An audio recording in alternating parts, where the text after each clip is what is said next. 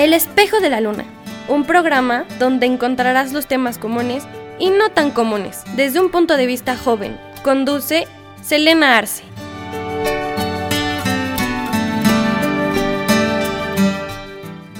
Hola a todos, bienvenidos de nuevo al espejo de la luna. Espero que se la estén pasando muy bien el día de hoy y gracias por escuchar este podcast. El día de hoy me gustaría hablar con ustedes acerca de un tema que yo he estado pensando mucho últimamente y que si nos ponemos a pensar un poco es un tema de mucha reflexión, de pensar de las cosas que están a nuestro alrededor, de las cosas que se encuentran en nuestra vida, nosotros mismos e incluso si nos ponemos un poco filosóficos, en cuestionarnos todo esto. Este tema llegó a mi cabeza gracias a una situación que me sucedió a principios de semana. Yo justamente a principios de semana, valga la redundancia, me estaba quejando con mi novio acerca de algunas situaciones que han sucedido en mi vida últimamente. Algunas de estas son públicas si lo queremos poner de cierta manera, otras no. En fin, varias cosas están pasando en mi vida en este momento.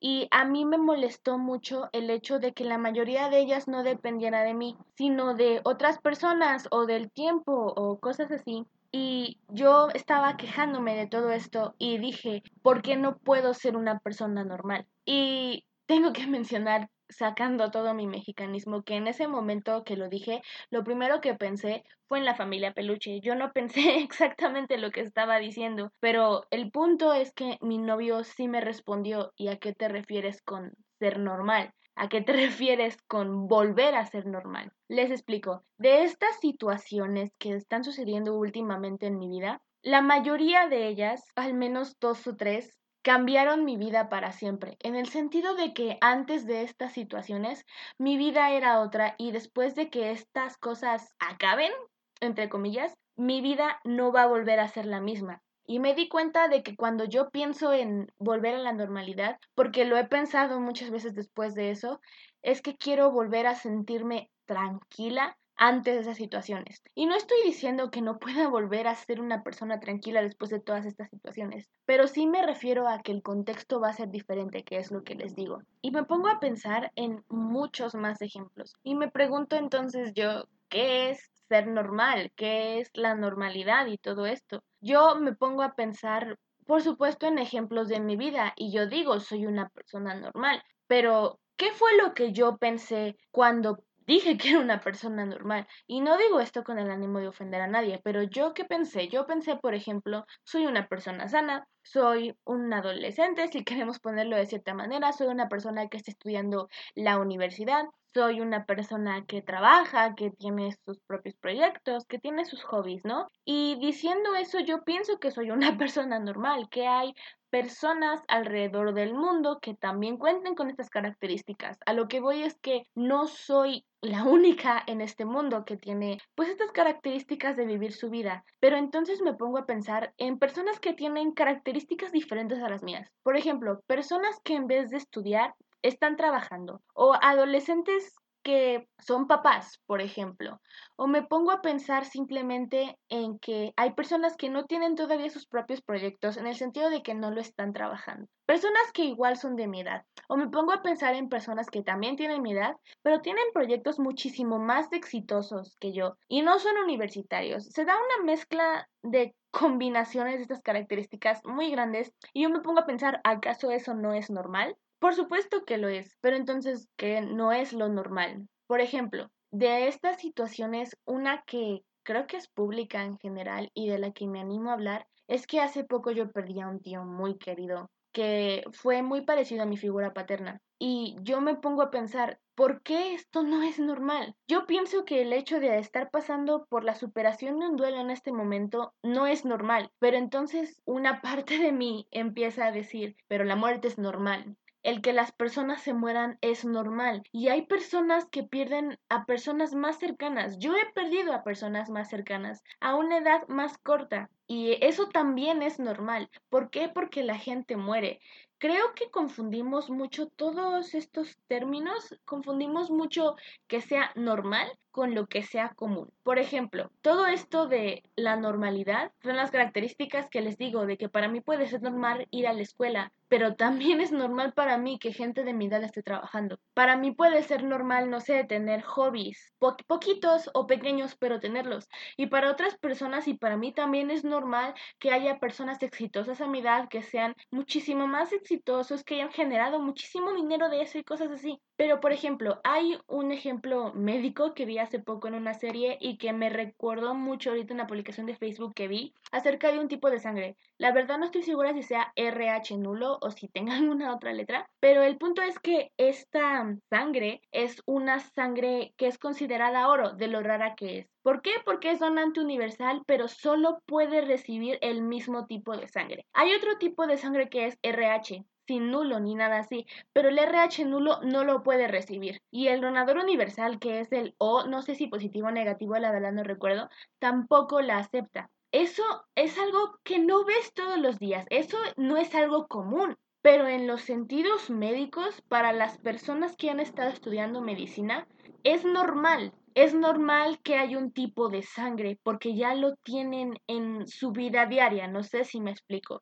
obviamente es un caso raro y no es un caso común porque hay al menos más o menos 40 o 50 personas que tienen este tipo de sangre en todo el mundo, pero es común, es normal más bien que haya tipos de sangre que no queden con otros. Por ejemplo, o sea, sí, el O positivo negativo es donador universal, pero por ejemplo el A, el B, el AB positivo negativo no son así, no reciben este tipo de sangre que no sea el suyo o el universal. Y es entre comillas algo parecido al tipo de RH nulo, porque es, es universal pero no recibe más que el suyo propio. No es común, pero de una u otra forma comparándolo con el tipo de sangre es normal. Se puede hacer pasar por ese tipo de sangre que solo recibe el suyo. Pasando a un ejemplo un poco menos complicado, no sé, hay cosas cosas que en realidad consideramos muy comunes, como que las personas se enfermen. Así sea una enfermedad terminal a una edad corta, es de una u otra forma, no es común que lo veas, pero sabes que existe, sabes que es algo normal, entre comillas. Repito de nuevo, los doctores saben que es normal que el cáncer dé a toda edad, pero por ejemplo, tú no sabes que algo que no, que no ves todos los días, no sé, por ejemplo, a, no sé, gemelos andando en bicicleta, en una bicicleta doble, no es algo que ves todos los días, pero tú piensas que eso es normal. Y yo sigo pensando mucho en mi vida y yo siempre digo que he vivido cosas poco comunes, pero la verdad es que no lo creo. Creo que he vivido cosas muy normales y lo que no es común es que tantas cosas le pasen a una misma persona. Y yo me pregunto igual, ¿qué, qué es normal en todo esto? O sea, sí, es normal que existan estas cosas, pero por ejemplo, no me quiero meter mucho en ese tema controversial, pero hay personas homofóbicas que dicen que todo esto de que a uno le gusta una persona de su mismo sexo o que sea pansexual o que sea transvesti, transexual y cosas así, no es normal. Pero ¿cómo sabemos que no es normal? Yo creo que más que nada lo confundimos mucho con que no son cosas comunes. Confundimos mucho el hecho de que veamos, no veamos cosas a diario y por eso no están en nuestra rutina. ¿A qué me refiero? Hay descubrimientos que nosotros pensamos eso no es normal. No sé, por ejemplo, el coronavirus, pensando en todo esto actualmente. Sabemos que eso no es normal pero la verdad es que si nos ponemos a reflexionar, ya tuvimos una enfermedad entre comillas parecida que fue el H1N1. Y de una u otra forma, como es un tipo de enfermedad parecida, sí es normal, pero no es común. Tiene mucho que ver todo esto con la experiencia, que la verdad hay un término específico en psicología acerca de esto, pero no recuerdo exactamente cuál es, que una vez que vivimos las cosas y estamos conscientes de eso, eso llega a meterse en nuestra vida diaria y ya lo consideramos como algo normal. Yo tuve una experiencia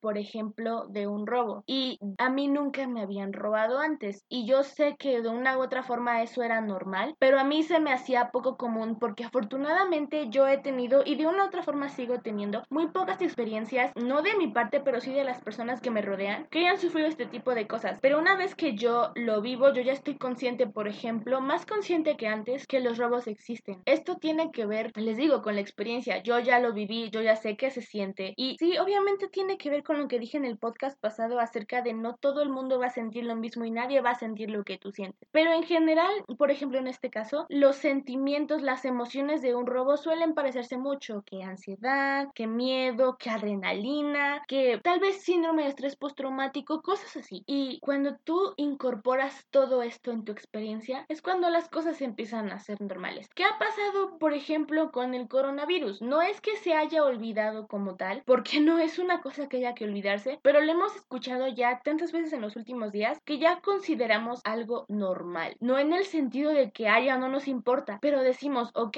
hay una enfermedad nueva y seguimos. Sabemos que no es algo común, pero como ya lo estamos viviendo, ya lo tenemos en nuestra experiencia y seguimos. Y siguiendo el ejemplo que les di al principio, cuando yo me refiero a ser normal, hay experiencias que no nos van a dejar volver a la normalidad. Y por ejemplo, en este ejemplo yo decía que quería volver a la normalidad en el sentido de que, de que quería vivir mi rutina de nuevo. Y de una u otra forma eso es normal, es normal vivir una rutina. Pero si nos ponemos a pensar, hay algunos casos de depresión que también suceden por estar metido en la rutina. Y por ejemplo, yo soy de esas personas ansiosas, si queremos verlo así, que si le hacen un cambio en su vida diaria, suele sufrir mucho. En lo que se adapta, suele sufrir mucho. Y por supuesto hay más personas así. Y siguiendo todo este ejemplo, si sufrimos, ¿eso es normal? Si sufrimos para cambiar este círculo de normalidad que hay entre nosotros, ¿es normal ese sufrimiento? No sé si me está explicando exactamente. Obviamente sabemos que es común porque sabemos que existen personas que con los cambios se afectan mucho. Por ejemplo, ustedes saben que yo existo así, de esta forma, por ejemplo. Pero ¿eso lo consideramos como normal? Por ejemplo, cuando, no sé, siguiendo este ejemplo de que las personas mueren, nosotros normalmente si vemos a una persona triste después de el funeral o todas estas cosas decimos, ah, es que es normal que esté triste. Pero si pasan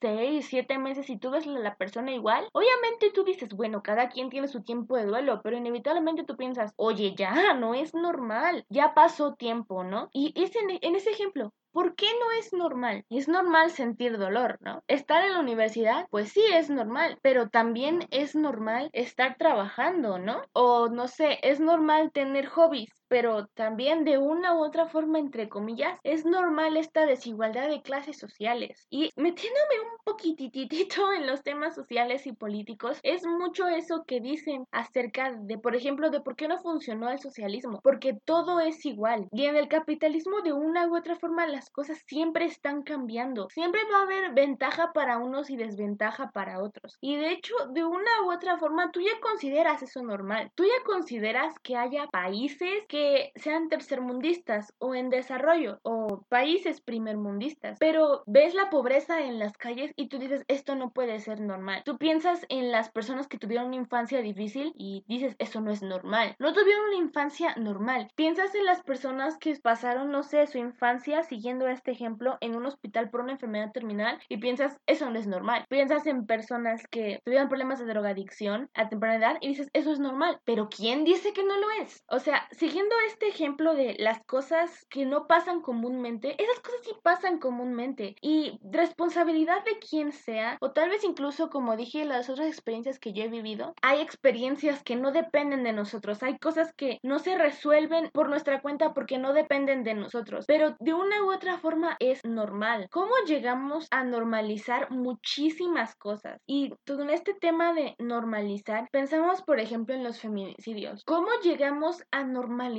el asesinato de las mujeres? ¿Cómo llegamos a normalizar, por ejemplo, la violencia de género? Y yo quiero dejar en claro que eso no está bien, pero usando este ejemplo, nada más porque ya vimos que es algo común, pensamos que es normal, porque ¿quién dice qué cosa es normal y quién no? O sea, en este ejemplo, por ejemplo, valga la redundancia, de el duelo de perder una persona, ¿quién dice que no es normal sentir un dolor siete u ocho meses? ¿Los psicólogos? Porque los psicólogos que yo conozco, que son mis amigos en general, dicen que un dolor de un duelo nunca se va a superar. Pero entonces, ¿por qué las personas dicen que no es normal seguir sintiéndote triste a los 6, 7, 8 meses? Por, obviamente, asesinar mujeres no es normal. Pero ¿por qué cuando, no sé, el gobierno, las autoridades ven cómo los índices de feminicidio suben, no hacen nada? ¿Por qué lo normalizamos de esta manera? Siguiendo el ejemplo de normalizar cosas que son malas, ¿por qué normalizamos, por ejemplo, la depresión? ¿Por qué normalizamos la ansiedad? Cosas así. De una u otra forma, no son son cosas comunes porque no son cosas que pasen así nada más. La depresión y la ansiedad tienen sus razones de ser, que no son comunes, quién sabe. Tal vez antes no eran tan comunes, pero ahora es muy común encontrarte a una persona con ansiedad o con depresión. Pero eso no es normal y también tiene que ver mucho con toda esta ansiedad de los cambios. Cuando le mueves a alguien su rutina, una persona que tiene ansiedad o cuando le metes ansiedad a una persona que no le gusta mucho los cambios o cuando metes a personas que le tienen miedo a cambiar, a cambiar su mundo, a cambiar su rutina en un lugar donde ocurren tantos feminicidios, donde hay tantos robos, tantos asaltos, ¿cómo no puedes esperar que le, que le deprima, que le duela, que tenga miedo? Yo quiero hablar mucho acerca de todo este tema en el sentido de que estamos normalizando mucho cómo el mundo no está bien. Normalizamos mucho ya, por ejemplo, que Donald Trump quiere construir el muro. Sí, está bien que quiera construir el muro,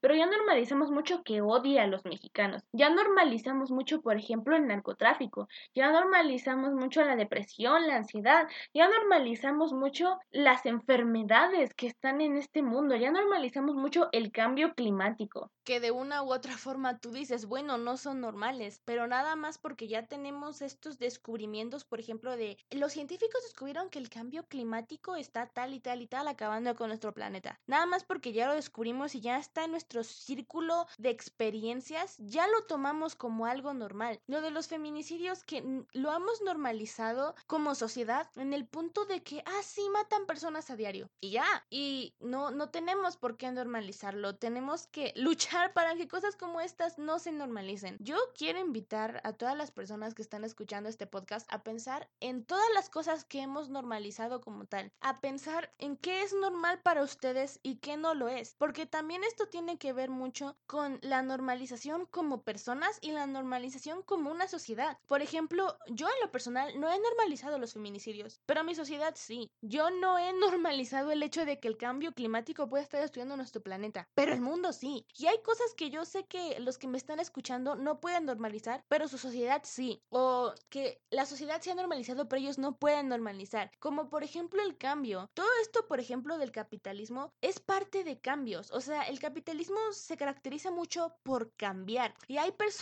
como yo que les estresa el cambio. Y justamente hablando de todo esto del cambio, ¿cómo sabemos que el cambio que estamos teniendo en nuestras vidas es normal? Por ejemplo, yo pienso que el cambio que mi vida tuvo a base de la muerte de alguien que yo quería mucho no es normal, pero de una u otra forma lo es. Pero no porque las otras personas o la sociedad o en general dicen que es normal, yo siento que es normal. Tenemos nuestro propio mundo en nosotros mismos y las cosas que vivimos que aunque sabemos que de una u otra forma son normales, nosotros no vemos a nadie más sufriendo al respecto. Y por supuesto, repito, tiene que ver mucho con el que nadie va a sentir lo mismo que uno sintió. Pero en todo esto del cambio, como cada uno cambia diferentemente y hemos normalizado eso, a veces nos sentimos muy solos. Hemos normalizado que todo el mundo cambia constantemente a su propio ritmo, pero no normalizamos, por ejemplo, apoyarnos al respecto. No normalizamos que a veces la gente puede tener miedo de cambiar porque que siente que el cambio lo está haciendo solo. Por ejemplo, no sé, hay cambios normalizados como por ejemplo cambiarse de casa, cambiarse de escuela. Y de una u otra forma, siguiendo el ejemplo de cambiarse de casa, lo vive la mamá, el hijo, el papá, el hermano, o sea, una familia completa. Pero vive una experiencia diferente en el sentido de que, que uno se cambia de escuela, otro se cambia de trabajo, uno tal vez ya lo ha vivido antes, otros no. Y cosas así. No deberíamos de normalizar como tal algunas cosas. Les digo, yo los invito mucho a reflexionar acerca de qué cosas hemos normalizado y cuáles no. Y cómo eso nos puede estar afectando mucho, no solamente como personas, sino como sociedad. Nosotros hablamos, y más nuestra generación, acerca de hacer un cambio en el mundo. Y sí, normalizamos el hecho de que queremos cambiar el mundo. Y por ejemplo, eso está bien. Pero, ¿qué cambios queremos hacer? ¿Cambios a las cosas que ya están normalizadas? ¿Cambios a las cosas que nadie piensa, por ejemplo? Y si le tenemos miedo al cambio, ¿cómo vamos a cambiar el mundo, por ejemplo? Son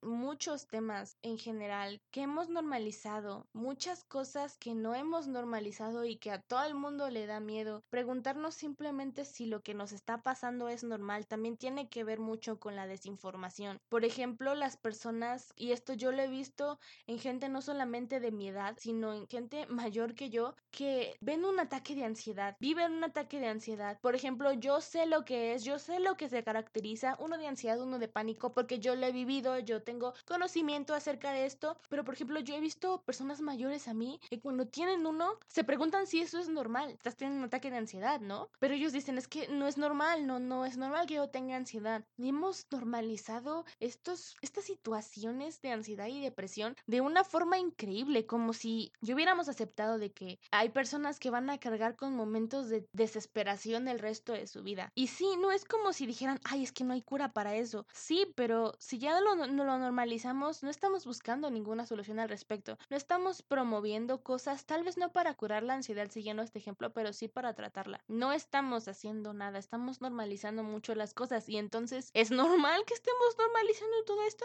Hay mucha ironía en esa situación. Es normal que normalicemos cosas malas, normalicemos cosas buenas, también es normal. Normalicemos que queremos cambios, también es normal. Hay muchísima reflexión de todo esto que yo estuve pensando y tal vez algunos de ustedes no me entendieron, pero creo que me un poco a demostrar mi punto. Yo los invito, les sigo diciendo a reflexionar un poco acerca de lo que es normal y lo que no es normal, porque a veces estamos tan metidos en normalizar las cosas que no nos damos cuenta de la gran repercusión que puede tener en nuestras vidas. Y a veces pensamos que nada más porque es normal no debería porque repercutía en nuestras vidas y lo suprimimos de una forma que no nos hace bien a nosotros. Pero bueno, espero que se lleven algo bueno de este podcast, que reflexionen un poco acerca de todo esto. No los invito a cambiar el mundo como tal, pero sí a reflexionar lo que está a su alrededor. Tal vez no cuestionarse, tal vez sí, quién sabe, pero sí a reflexionarlo. Pero bueno, espero que les haya gustado mucho este episodio de hoy, que los haya hecho pensar como a mí. Y pues bueno, suscríbanse, apoyen el podcast desde donde sea que lo estén escuchando. Y bueno, si alguno quiere dejar un tema para que yo lo hable en los próximos podcasts, estoy abierta a cualquier sugerencia. Y pues bueno, eso sería todo por este episodio. Y nos vemos la siguiente semana con un nuevo podcast. Adiós.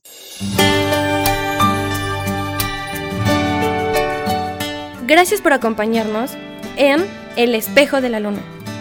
Te esperamos el siguiente episodio, no te lo pierdas.